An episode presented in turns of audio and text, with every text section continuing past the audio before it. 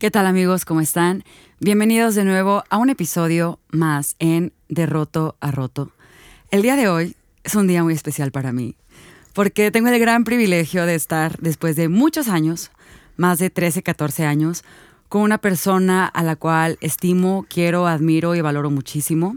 Eh, quise invitar a, a, este invitado especial, valga la redundancia.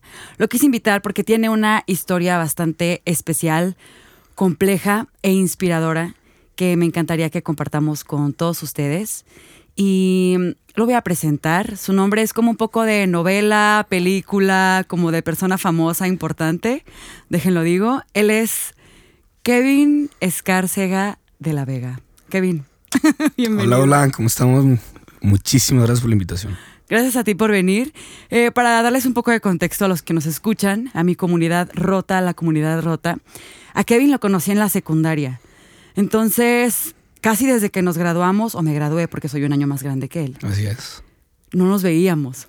Entonces, si ahorita él tiene 27 y yo tengo 28, no sé cuánto tiempo ha pasado, pero yo te veo igual. Sí, estoy igual. Estás igualito. Tú también estás igual.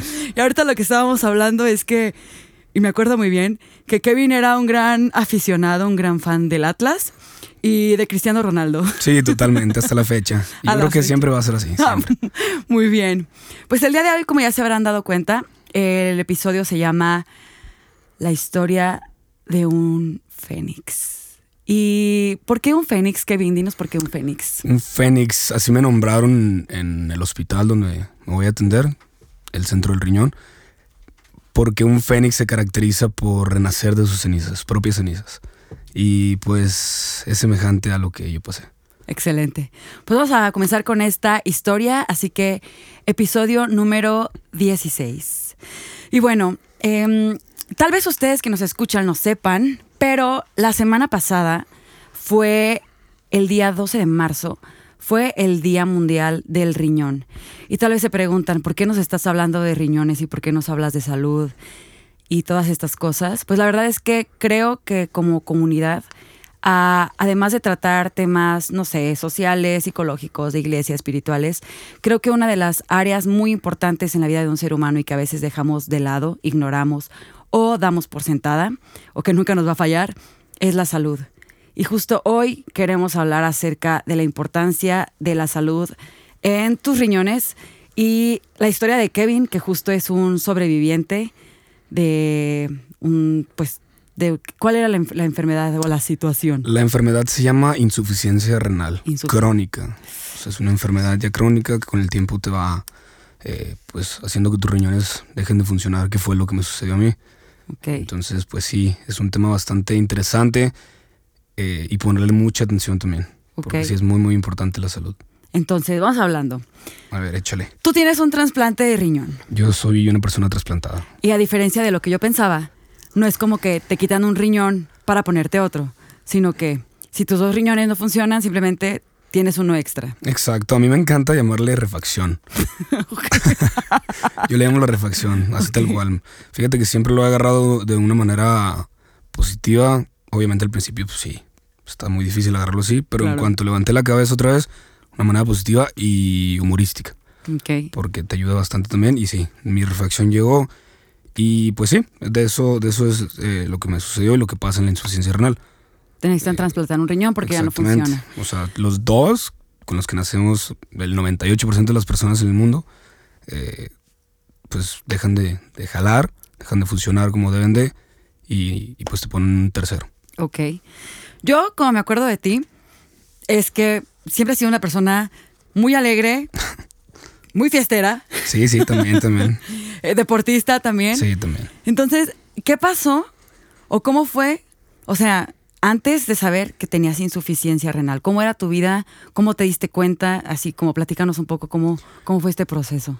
Pues mi vida siempre, como tú mencionas, fue, siempre fue en base al deporte mm. y a la alegría. Siempre me ha gustado ser muy alegre, ser muy eh, pues amiguero y todo. Y también la fiesta me gustaba, para que me decían, para, ya lo dijiste, pues para que sí que no. No, ya sí, nos también. exhibiste, Ya nos exhibiste. No, sí, realmente, realmente siempre me ha gustado. Nunca pequé de, de alcohol y de drogas para nada. O sea, me considero una persona regular en cuestión fiesta, ¿no? Al alcohol. A lo mejor un poquito, veces sí pecaba. un poquito de más. Pero realmente un poquito, o sea, literalmente un poquito. De hecho, cuando me dijeron de que estaba con esto, esta situación encima, mi mamá, y fue por el alcohol, ¿verdad? Y otro doctor, y fue con por el alcohol, ¿verdad? Y los doctores, no, de hecho su hígado está perfectamente bien. Y eso ayudó bastante también para que todo fluyera, eh, pues como estamos ahorita fluyendo hasta la fecha. Mm, mi vida, pues te digo, yo estaba en el fútbol, también me gustaba otros deportes, me gustaba eh, béisbol, de repente lo practicaba, me, gustaba el gimnasio, bicicleta, o sea, realmente muy deportista, era más deportista que fiesta. O sea, sacando así como nivel. Sí, sí, sí. sí, sí, realmente. Entonces, ese, eso me gusta hacer mucho énfasis en esos temas porque tú, o sea, tú me conoces o me conociste antes de esto y jamás pensaste que, me podría pasar algo así. Jamás. Porque tampoco en mi familia tengo alguna situación, alguna persona que ya haya, haya pasado por algo. Ninguna situación de riñón está en mi familia. Yo llegué y les dije, quítense que yo saqué el boleto ganador. y vámonos al trasplante, sin escalas. Entonces sí, son, son factores a tomar en cuenta que la gente tiene que checar también. Que, ah, es que en mi familia nadie tiene, en mi familia tampoco tenía nadie. y te tocó. Y me tocó. O sea, ay, que yo no tomo tanto esto. Yo tampoco lo hacía, o sea, sí, pero repito, algo regular, tampoco era tan exagerada la situación. Y pues la alimentación también fue algo que yo volteé a ver. Yo, no, es que tampoco fue por ahí. Entonces yo siempre le reitero a la gente, a ver, váyanse, o sea, una checadita, ¿por qué no? Porque me fijo en mí y pues quiero poner el ejemplo, vaya. Claro. O sea, que a pesar de que tú tenías hábitos saludables y una vida saludable, te pasó esto. Así es. ¿Cómo te diste cuenta? Pues llegó un momento que una amiga me estaba diciendo y diciendo y diciendo que mi tono era muy eh, amarillento. ¿Tu piel? Ajá, mi piel. Ok. Mi tono de piel. Y pues está bien, dije, voy a ir, voy a checarme. Me dijo, voy a checar la anemia, o sea, los niveles de anemia. ¿Tu, mamá, o sea, en tu familia nadie te decía como que te ves raro? Te ves... No, porque mi hermana y mi sobrina sí tienen ese, ese tono. Ya se fueron a checar y están perfectamente bien. Sí, no, claro, ni modo que no, ¿no? Entonces fui y, el doctor, fue un doctor literalmente de, farmacia que está ahí, ya estás inyectando. O sea, no es especialista en nada. Y, me, y los leyó, fue la primera persona que me los leyó y me dijo, mira, mm, estás relativamente bien de la anemia pero tu riñón es una cosa de locos. Vete a checar ya porque si estás muy, muy mal. Entonces imagínate, vas con un doctor así de que, ah, pues, ¿sabes qué? Tienes esto, esto y tómate esto y vámonos. Y que te diga que tus riñones ya no funcionan como deben de, pues... Le creíste pues en ese momento, claro. Eh, no, la peor, la primera reacción fue, es mentira, ¿yo? No, mm. no, yo jamás. O sea, está loco, este tipo está... No sabe lo que... No lo leyó bien o no sabe leerlo, no sé. Pero sí fue como negación. No, no, no. Pero te vas con esa espina clavada de que, oye, no, no puede ser. ¿Y de ahí qué siguió? Pues ignoré. Ese tema también lo tocó mucho porque es un factor muy importante eh, el no ignorar. Porque lo haces, ignoras el tema, que en este caso es la salud y te puede, pues vaya a llevar hasta la muerte, ¿no? si no lo, no lo atacas bien el, problemita o problemón, como yo lo traía encima. Entonces yo lo, lo, ignoré bastante tiempo. Te diría, hubiera hecho caso antes y no estuviera en esta situación. Pero bueno, el hubiera no. no claro. ¿Cómo cuánto tiempo pasó de que volviste a checarte o, qué pasó después de? Eso fue el 2017. Y yo me sentía todavía fuerte, seguía yendo al gimnasio, seguía tomando, seguía haciendo una vida Normal. regular. Y ya en el 2018 empecé a sentir extraño. No me dolía nada, ojo, nunca duelen los riñones con esto. O sea, es una enfermedad silenciosa. Pero yo no sentía nada, me sentía fuerte, pero algo extraño, esa es la palabra, algo extraño. ¿Cómo, cómo qué? Mm, cansancio, cansancio más de lo normal, es el de lo principal. Y también me preguntan mucho de la orina. Y yo la orina ya la sacaba muy espumosa. Ah, no manches. Sí, eso es, una señal de. ¿Tú qué onda con esta cervecita? Sí, o sea, ah, mira qué, padre, hago pipí. Pero no, ¿cuál padre? Me estaba. Sí, me estaba muriendo. Ok. Entonces, ya cuando le empecé a hacer un poquito más de caso, corté muchas cosas, corté alimentos que pues yo sabía que no, no eran buenos. Corté el alcohol, corté el cigarro, corté muchas cosas que dije, no, basta. Ah, todavía fumabas. Pues sí, cuando me echaba mis cervezas. Me ando acordando. Te andas acordando. Ando acordando. Ay, qué bueno que te acuerdas. no, sí, sí, de repente. Social, como le llaman. Pero pues también era cortarlo, cortarlo. O sea, tenía que. Y todo el 2018 mm, intenté. Intenté curarme con medicina alternativa. Eso fue algo muy pesado también para mí porque hice cosas que jamás pensé que iba a hacer. O sea, probé plantas que yo las veía y decía, no, esto quién, o sea, ni al caso, y me las terminé tomando. Fui a lugares, a, ¿cómo se llama? Centros naturistas, mm. que literalmente te internas ahí un fin de semana, una semana, lo que tú quieras, y hasta lavativas me hicieron, cosa que jamás pensé que me iba a hacer. Y, pero yo veía cualquier, en medio de la tormenta, tormenta, perdón, veía cualquier lucecita que me decían, acércate acá, o toma esto, o ve con él. Y yo lo Todo querías, o sea, porque querías estar sano. Claro, claro, claro. Entonces yo decía, bueno, ahorita que tengo fuerza todavía, vamos a pelear, vamos a pelear, vamos a pelear. Y también me, inclusive me pusieron células madre, me inyectaron células madre. Me dijeron, no, sí. Y por otro lado me decían, no, es que los riñones ya no se regeneran. O sea, entiendes esa parte. Las células madre a lo mejor te van a servir para... Y estoy seguro que me sirven para otras cosas. Pero para los riñones ya... Mira qué joven estoy. Mira mi bigote. Mira mi cabello, me cambió de color. Mira. Oye, color. ¿Y todo 2018 estuviste así? Todo el, 2000, todo el 2018 literalmente estuve así. o sea, medicina alternativa, pues. Sí, alternativa naturista, como le quieras llamar. O sea, desde chochitos, como le dicen, hasta plantas, hasta... De todo lo que te puedas imaginar. Yo me acuerdo mucho, o sea, cuando empecé a ver, creo que fue apenas el año pasado que empecé a ver que subías tus fotos, que decías que, este, o sea, como que al principio no eras muy claro, o sea, no decías como específicamente qué estabas pasando, Solo me acuerdo que ponías que estabas como que en una lucha y una batalla y no sé qué. Y me acuerdo mucho de tus fotos, o sea, de tu carita y de tus ojos. O sea, de tus ojos nunca, nunca se me van a olvidar porque me causó como mucho impacto de repente ver las fotos que subías y tus ojos como que se iban transformando y luego ya eran negros. O sea, todo lo que... no sé cómo se llama la parte del ojo que es blanca. ¿Tú sabes cómo se llama? No sé cómo se llama. Pero bueno, esta parte del ojo que es blanquita, esta parte blanca que todos tenemos, Kevin la tenía negra. Negra, parecía Daredevil. Estaba cañón, yo decía, no manches.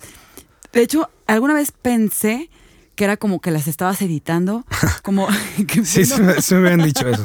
pensé que eran editadas porque pensaba que era como que, como que era tu forma de contar la historia, como que ah, al final voy a ser un héroe como que como como una mutación. qué loco, no lo había visto eso. Bueno, pues. No, no, sí, siempre estaba por eso totalmente. Porque sí se veía muy ficticio, tal vez. Es que no es, no es algo que ves así normal. No, no, no. O sea, nunca lo ves. Entonces, en 2019, ¿qué pasa? ¿Qué, cómo, ¿Cómo empezó? O sea, me imagino que 2018, 2018, te diste cuenta que no, no sé, no, no hubo muchos avances. ¿Qué pasó? No, me checaba, no sé, cada dos meses y pues inclusive estaba peor. Ah, no mames. O sea, los números seguían saliéndose de control y, y yo, asustadísimo, ¿no? Porque le tenía mucho miedo al trasplante. Era, ignoraba ese tema. Nunca había conocido tan de cerca a una persona trasplantada y yo decía, no, o sea, yo, o sea, yo trasplantado, no, no, no, no, no, no, no, no y no. Pero poco a poco, eh, oportunidad que le daba la alternativa y que no se daba eh, ninguna mejoría, pues me aclaraba más que sí, tenía que hacer eso. Entonces, recuerdo perfectamente, nunca se me olvidó en mi vida, 2018, 31 de diciembre. Faltaban... Año nuevo. 15 minutos, 15 minutos exactamente para el 2019. Y me fui a una casa de campo con dos amigos. Y les pedí por favor que cada quien contara cinco minutos de lo que quería desprenderse ese año o quería para el siguiente año, con todo el corazón. Estábamos solos en una casa de campo, veíamos el cielo súper estrellado, compramos una de ron. sí, así es. Me tomé dos vasos de ron, esa noche. Y cuando me tocó a mí, que ya fui el, el último para despedir ese año, mis cinco minutos de fama en ese momento, lo utilicé para para mencionarles mucho a mis amigos, a Dios y al universo en ese momento, que yo fuera como fuera, pero yo me iba a aliviar el 2019. Ya sea mi trasplante, ya sea lo que sea necesario. Les dije, este año yo me dedico a curarme porque es horrible estar enfermo. bueno, en este caso, insuficiencia renal. Horrible. Yo para ese entonces ya me sentía muy extraño y sabía que ya no estaba ni al 50%. ¿Pensabas que podías morir? Sí, muchas veces lo pensé. ¿Por qué? De ahí se viene eh, enero y como el 14 más o menos, me pegó la enfermedad con todo. ¿A qué, me refiero con todo? Pues las toxinas se, se, concentraron en el estómago y devolvía todo. Ya no podía salir ni de mi casa de lo débil que no, ni el agua podía retener en mi estómago. Entonces, pues imagínate cómo me sentía súper débil. Así fueron más o menos alrededor de dos semanas. Imagínate dos semanas así. ¿Te podías alimentar de alguna forma o no? No. Todo lo devolvías. No, de hecho, con la pura noticia bajé 5 kilos. Y, y con esto que les estoy contando, yo creo que otros 5 fácilmente. Mm. Entonces estaba súper delgado, por eso soy una persona delgada, toda la vida lo he sido. Mm, y pues fue cuando los ojos se me pusieron, como dices, todos negros. negros. ¿Por qué? ¿Pero por qué? Porque te comentaba que las toxinas me atacaron el estómago y empecé a, a devolver, devolver, devolver, devolver. Y pues se vienen derrames a los ojos por la presión que se hace a la hora de, devolver. Entonces devolvía, ya, es más, ya no tenía nada para regresar y aún así hacía la presión. Hasta más fuerte porque no tenía nada. Ajá, claro. Entonces, no sé, a lo mejor iba cada 20, 25 minutos al baño. Y nada, nada, nada. Entonces los, los ojos se ponían negros. Rojo, rojo, rojo, rojo. Hasta que se convirtió en negro. Y durante este tiempo, 2019, o sea, eso fue en enero, ¿no? Que ya comenzaste a estar peor porque no podías alimentarte. Esas dos semanas, me imagino que tanto para ti como para tu familia, bien difícil. No me imagino para la gente muy cercana a ti o los quienes viven contigo. De repente de verte súper activo, súper feliz, no sé qué, de repente Kevin sin fuerza, Kevin en cama, Kevin los ojos negros. Kevin los ojos negros. o sea, muy fuerte. Sí, realmente nunca he platicado tan abiertamente o tan detalladamente del tema con mi familia porque realmente yo soy el, fuerte de ellos y pues ver al fuerte supongo que hacer como chin. Se nos cayó el rey. Sí, sí, así mero. No, o sea, sí es como, no, o sea, no inventes. ¿Cómo le, cómo le digo algo? No sé, yo los veía así. Y hasta la fecha es como cada quien por su lado y hablamos, pero las cosas buenas que, que han pasado sobre eso. La que sí veía sufrir bastante era mi mamá. No vivo con ella, pero cuando la veía o que me visitaba es porque no salía de mi casa. ¿Vivías solo? ¿Vives solo? Vivo solo. Ah, ok. Vivo con un primo. Oh. Pero pues realmente por horarios y eso pues nunca lo veo, entonces prácticamente solo. ¿Y cuando ves a tu mamá no? Pues... No, pues era llorar y, llorar. Des, pues mucha desesperación porque pues no sabes cuándo puede llegar esa refacción de la que hablo, el riñón. O sea, vemos, aunque no sepas tanto el tema, pero todos sabemos que es muy difícil encontrar un, Ajá, es lo que escuchamos, que es difícil que haya alguien compatible para que te pueda ceder un órgano para que entonces tú lo tengas. Exacto, ya sea de una persona eh, viva o en la lista de espera de cadavérico, o sea, es bastante tardado. Claro. Deja tú la palabra difícil, es tardado. Que lo tardado se convierte en difícil para que tengas eh, pues el trasplante. Claro, porque mientras tanto estás sobreviviendo. Exactamente. Está cañón. Está sobreviviendo. ¿Y entonces qué pasó después de enero 2019? ¿Qué, proceso viviste para entonces, hasta llegar a este momento que ya tienes el trasplante? Pues empecé con hemodiálisis. Empecé con hemodiálisis y también fue una parte que me marcó porque, pues, yo me acuerdo que veía videos de cómo se ponía un catéter acá en, la aorta y decía, no inventes, o sea, yo puedo llegar a esto, o estoy a nada, sin, sin yo saber quién me lo iban a hacer. Y los veía yo, ¡ay, qué doloroso! Soy muy ansioso. Entonces lo veía yo, no, no puede ser, no puede ser. Pero ahí me fui dando cuenta también, poco a poco, porque es poco a poco como todo proceso, que hay que enfrentar las cosas. O sea, no hay otra manera de salir de ello. O sea, es que no, no quiero, pero al mismo tiempo me decía, mi otra parte, mi, mi Kevin valiente, me decía, no, es que tenemos que hacerlo. No hay otra manera. No hay otra manera. Y pues nada, empecé la hemodiálisis y recuerdo que volteé a, bueno, nos volteamos a ver mi mamá y yo. Y yo siempre le contaba, mamá, tengo mucho miedo del, catéter y del hemodiálisis. Y la, te comento, nos volteamos a ver y recuerdo que le dije, mamá, empezamos. Se, se llegó el momento de empezarlo. O sea, lo que tanto le tenemos miedo, pero lo que tenemos ya ganas, porque sabíamos que era un inicio para solucionar todo. Y pues sí, para mí fue bastante pues duro entrar al quirófano y a que me pusieran un catéter. ¿Cuánto tiempo dura cada hemodiálisis, más o menos? Dura tres horas. Tres horas. ¿Y cada cuánto ibas? Yo iba eh, tres veces a la semana, martes, jueves y sábado. Y Imagínate qué tan mal estaba para ir tres veces. Cañón. Vas tres veces y entonces después de ese proceso tienes que estar en reposo, ¿no? O sea, ¿ya casi no salías? No, no, es que ni siquiera te da tu cuerpo para eso. Estás, muy débil ya. Estás muy débil, no puedes comer como una persona regular, no puedes... Me gusta mucho contar la historia del agua. Yo, por ejemplo, de enero, o sea, cuando me pusieron el catéter, hasta junio, que fue mi operación, no podía tomar agua. Podía tomar 400 mililitros a lo mucho al día. Que no es nada. Y en tiempo de calor, pues nada, nada no es nada. ¿Cómo, cómo te hidratabas? Pues mm, con esos 400 mililitros. O aplicaba la del hielito en la boca. A, jugar con él un rato y a, jugar con la mente. Así. Kevin, qué fuerte. o sea, no me río de... Me río de que se me hace... Se me hace muy increíble. Sí, a mí también a veces se me hace increíble que yo pase por todo eso. Y ahorita, pues ¿Sabes qué me encantó? estoy platicando. ¿Sabes qué me encantó ahorita que te saludé? Que no me acuerdo qué te dije y me dijiste, soy invencible.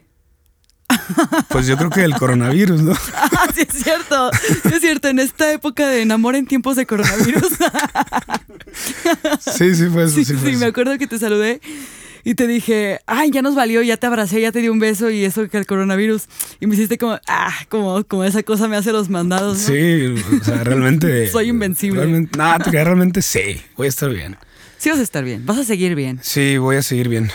Em, de todo este proceso, eh, de la persona que eras antes. De antes de tener tres riñones, porque al día de hoy tú tienes tres riñones. Tengo tres riñones, así es. el Kevin, que, el Kevin dos riñones y el Kevin tres riñones. ¿Qué, qué, qué es lo que crees que más ha crecido en ti? O sea, que sí, ¿en qué has crecido más? Uf, qué buena pregunta. Nunca me, nunca me habían hecho esa pregunta. Ah, pues siempre hay una primera vez. Siempre hay una primera vez. Muy bien, ¿en qué he crecido más? No tengo solo una respuesta, tengo yo creo que unas dos, tres, porque realmente han sido muy impactantes en mí. Y yo creo que una de ellas es conocer y admirar la fuerza que, que tengo, ya en todo sentido, fuerza espiritual, fuerza mental y fuerza física también. Esa es una, una que me ha quedado muy claro. La otra es eh, la manera que me ha acercado a Dios y como Él, cuando le hablo con el corazón, me, me ha escuchado. Es increíble, en serio. Como, como he crecido esa fe, esa, esa amistad, como yo le digo con Él. Sí, la verdad sí, sí está bien chido. y la otra es a vivir la vida más relajado. A no presionarte por cosas que yo al menos desde mi perspectiva ya no veo tan... Tan importante. No, no, para nada. Claro. Para nada. Imagino que también ahora tienes como una perspectiva de, de tu futuro muy diferente. O sea, no sé si antes tenías ciertos planes o pensabas de ti ciertas cosas, ahora quizás el plan que tenías sea diferente o lo hayas complementado con esta experiencia. Y creo que tal vez seas una persona con una fortaleza mental muy grande. O sea, ahorita que dijiste que sobreviviste, ¿qué? ¿Seis meses con 400 mililitros diarios? Sí. ¿Sí fue así? Sí, fue así. Un día sí me porté mal.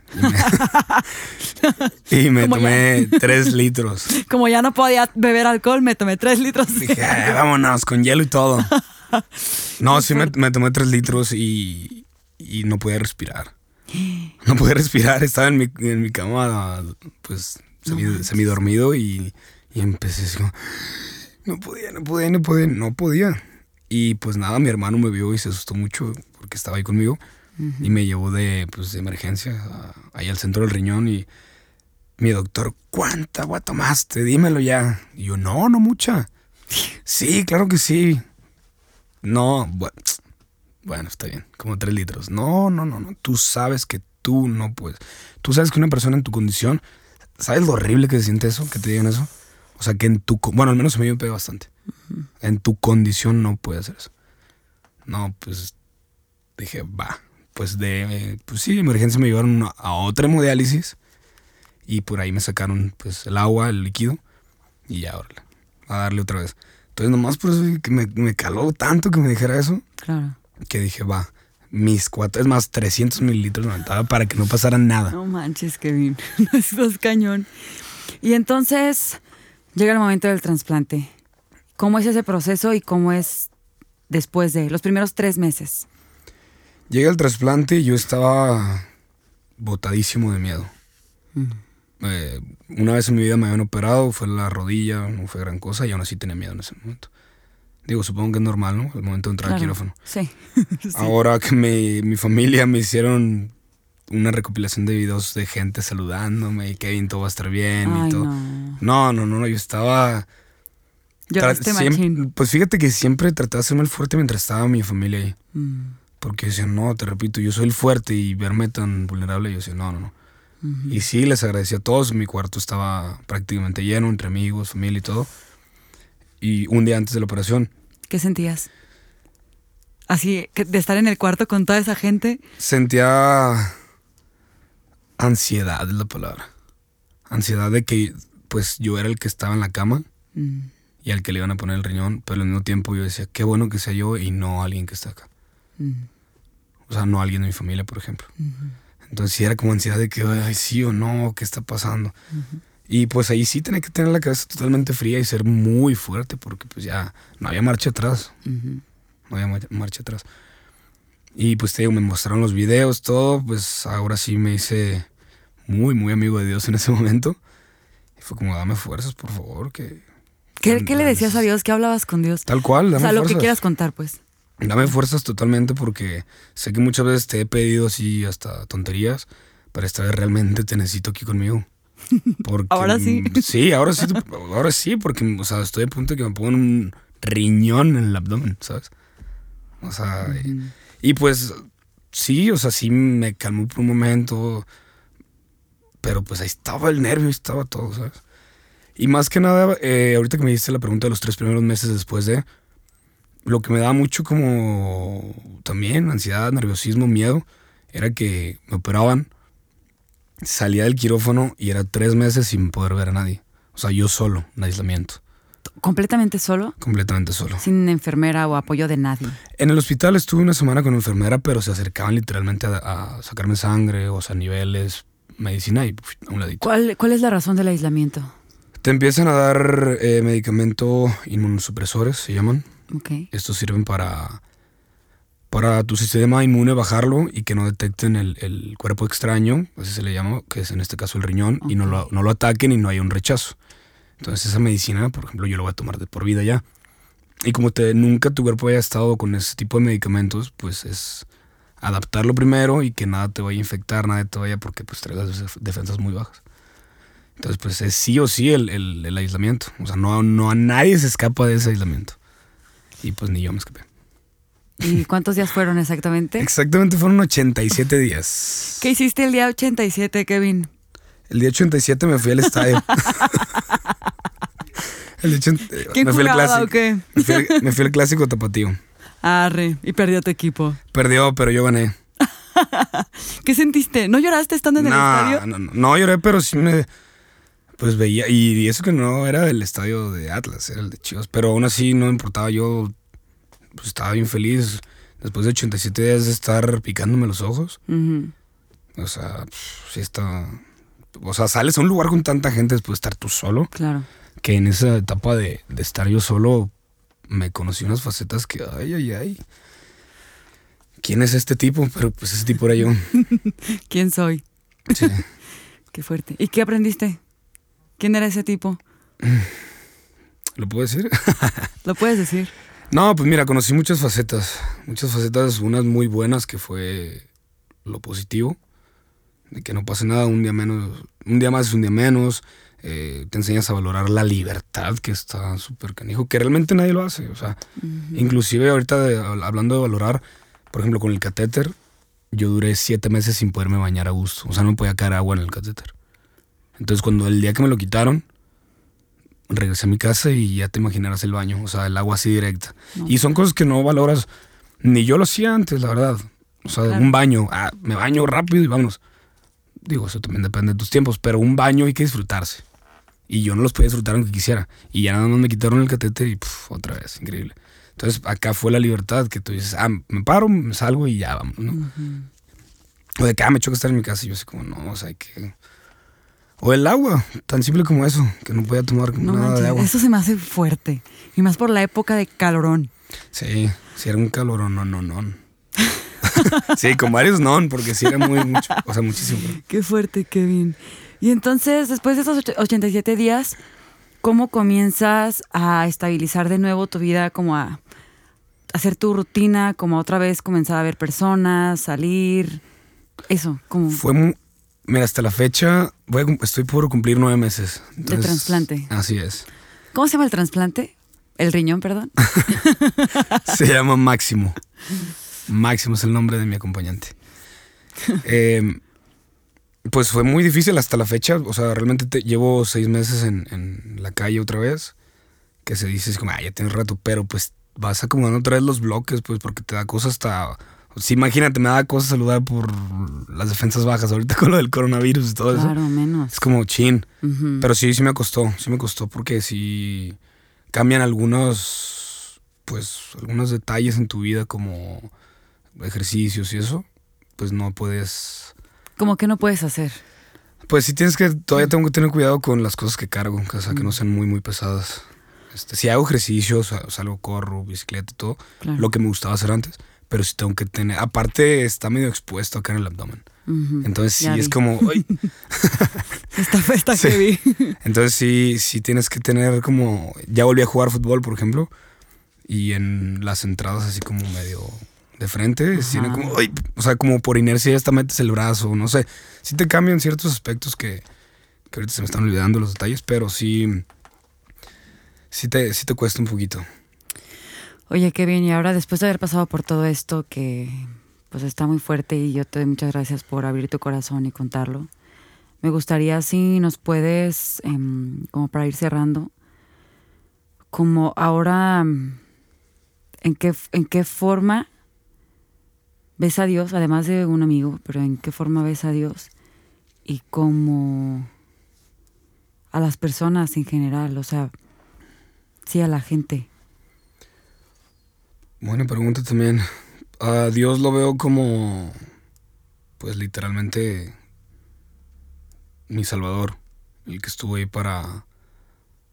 Me escuchó realmente y fue el que hizo todo posible para que yo estuviera acá todavía. Entonces me acerqué muchísimo y pues la verdad eso de amigo siempre, diario, o sea, día a día lo aplico. Hablo con él, le platico mis cosas y le sigo agradeciendo por todo lo que pasó. Entonces para mí es, es lo máximo como mi riñón, ¿es lo máximo. Sí. Eso es lo máximo como... Oye, se me ocurrió otra cosa que te quiero preguntar. A ver. Si tuvieras la elección, si pudieras decidir que esto nunca te hubiera pasado, dirías, ¿Qué dirías? Híjole. Yo creo que que las cosas se hicieron como tienen que hacerse y sí, lo volveré a escoger, te voy a decir por qué. Siempre me he considerado una persona, o mejor dicho, no soy, nunca he sido una persona mala, pero ahora soy más empático con las personas mm. y tengo las ganas y la necesidad de ayudarlas, al menos en el tema que a mí me corresponde. Entonces creo que he crecido bastante y, sí, yo creo que pues a, rifarse otra vez, no pasa nada. Y está en tu corazón, me imagino, el apoyar a personas que pasen por este mismo proceso. Sí, de hecho es una parte que me brinqué y les quería comentar. Yo antes de entrar al, trasplante, al quirófano, hice una promesa con Dios que fue si sacábamos todo adelante, si salía de ese quirófano, si todo fluía como, como ha estado fluyendo, yo tenía, tengo tengo la misión de ayudar a las personas, al menos que escuchen mi historia y que se tomen las precauciones necesarias hasta en lo máximo que yo puedo ayudar, o sea, en todo. Y sí, lo estoy haciendo. Súper bien. Y ahorita que dices eh, máximas prevenciones necesarias, hay justamente ocho reglas de oro que al menos por la...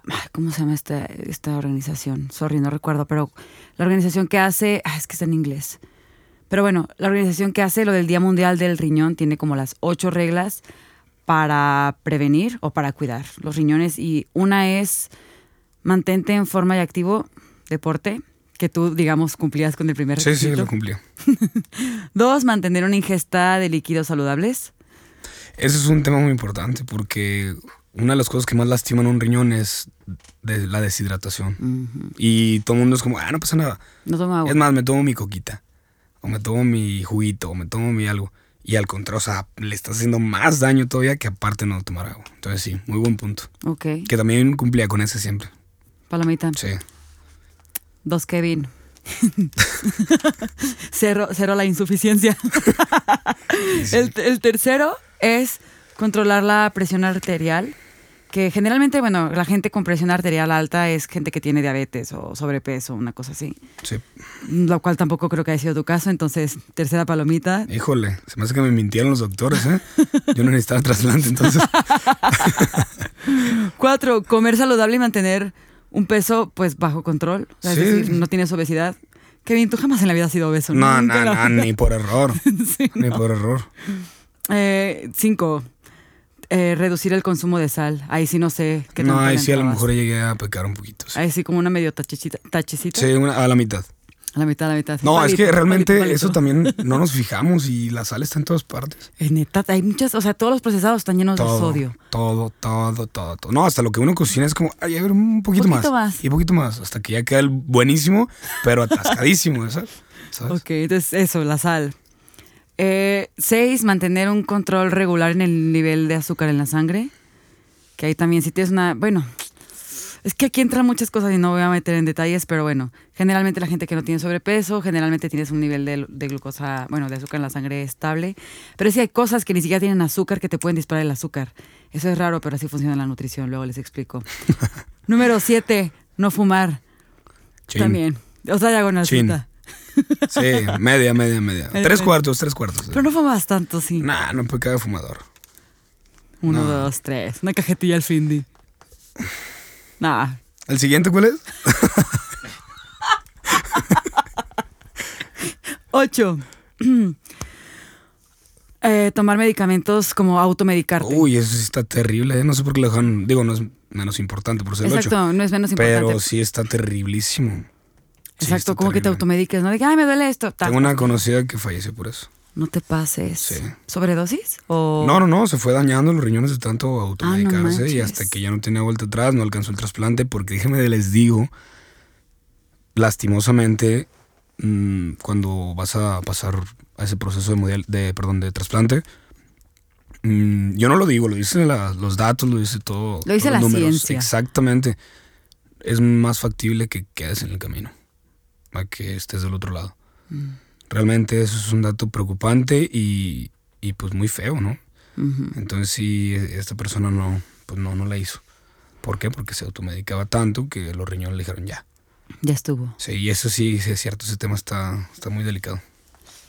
Qué heavy. Pues amigos, este episodio tenía la finalidad de contarles esta grandiosa historia de la cual muchas gracias Kevin es que en serio me da un no, montón o sea Gracias a ustedes por invitarme. Está, me da está mucho bien gusto. chido aquí aparte. sí te gustó Sí, me gusta, me gusta, o sea me dio mucho gusto me da mucho gusto verte eh, platicar contigo todo y me gustó mucho cómo cómo le llamas como como a, a tu proceso a la historia como la historia de, de un fénix como Sí. esto que dices de resurgir de las cenizas creo que todos en algún momento de nuestra vida de alguna forma la vida te va a golpear Sí, no, todo mundo tenemos nuestras batallas que ganar y que enfrentar. Es la manera que las ganas enfrentándolas. eso está cañón o sea porque este fue un batallón Batallón, sí, realmente vikingo yo a todo mundo le... Y voy a agarrar un pequeño es- espacio para contar algo rapidito. dale dale eh, esa cultura que al menos acá en México está muy pobre, que es la del chequeo. Y me incluyo también antes de esto, era como, no, qué miedo. No, a mí me da miedo. No, a mí, pues sí, claro que da miedo, lo entiendo perfectamente, pero da más miedo enfrentar lo que yo enfrenté. Y hay cosas peores, ¿eh? O sea, hay Claro. cosas mucho peores, pero al menos en mi, mi experiencia, en mi historia de vida, lo que me también me dejó muy claro y mucha enseñanza para compartir es chequense, aunque sea una vez al año, no pasa nada. examen de sangrecita Sí, es un piquetito y te dicen, ¿sabes qué? Sí, a lo mejor, obviamente vas por el todo bien, claro claro, ¿no? Pero que te digan, ¿sabes qué? Estás a lo mejor un poquito en esto, estás a tiempo. Me hubiera encantado escuchar eso. Entonces, eso, eso, deja plantar la semillita, ya sea de la cultura del chequeo o de la prevención. O sea, al final de cuentas, la prevención en cualquier sentido. Y es que medicina preventiva y lo que sea que prevengas siempre va a ser mucho más barato y mucho menos doloroso. Doloroso, no, y, déjenlo físico, lo emocional. Sí, Te golpean. Yo, después del aislamiento, déjenme les cuento que era un secreto. El aislamiento para mí fue lo más difícil de todo lo que les acabo de contar. Y estoy seguro que me desconectó un cablecito que estoy tratando de descubrir cuál cablecito fue, pero me gusta. Al menos lo veo por ese lado. Qué bueno. Sí. que lo veas así. Sí, no, pues hay que verlo del lado positivo. Después claro. de toda la tormenta, ahí te dejan una sorpresa. Qué fuerte, Kevin. Entonces, pues, resurgiendo de las cenizas y justo lo que decía, pues la vida nos va a golpear de diferentes formas. Sí, totalmente. A ti fue así, a mí me ha golpeado de otras formas, me puede golpear de otras, a quienes nos escuchan de muchas otras maneras. No, claro, nadie está exento, nadie, está, exento. Pero sabes que hay quien se puede identificar con tu historia en algún momento. Muchas personas se van a llegar a identificar contigo. Yo creo que tienes un mensaje que dar a mucha gente y creo que me parece muy valioso que justo ahorita podamos decir de que, hey, estos dos organitos bien bonitos que tienes. Los frijolitos. Los frijolitos, frijolones, porque hay quienes los tienen grandes. Bueno, sí, sí, es cierto. Yo tengo riñones grandes. Em, para, para saber. Por si te falta. ya dijo, ya dijo. no me maten. Pero justo como esto que tienes, que das por sentado en la vida, que das por sentado que tu salud está bien, que vas a estar bien, que nunca te vas a pasar, que nunca te va a pasar nada, es como, hey, de repente haz una pausa en todo tu ajetreo, haz una pausa en todo lo que vives, agradece, sé consciente de ti, porque creo que muchas veces no somos conscientes de nosotros. Y chécate, revísate. Escuchen a su cuerpo. El cuerpo es muy sabio y sabe lo que te está diciendo. Nada, es cuestión de ponerle poquita atención. Es que parece que hay que ser conscientes. Sí, La Neta, preocúpense por su salud.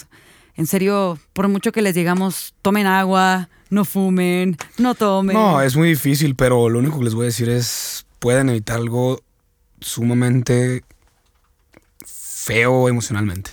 Trágico. Sí, trágico, trágico y todo. Y lo, lo que me encanta de esto, Kevin, es que todos aquí como comunidad rota, tú tienes la oportunidad y quienes estamos aquí pues escuchando y hablando de esto, de resurgir de las cenizas.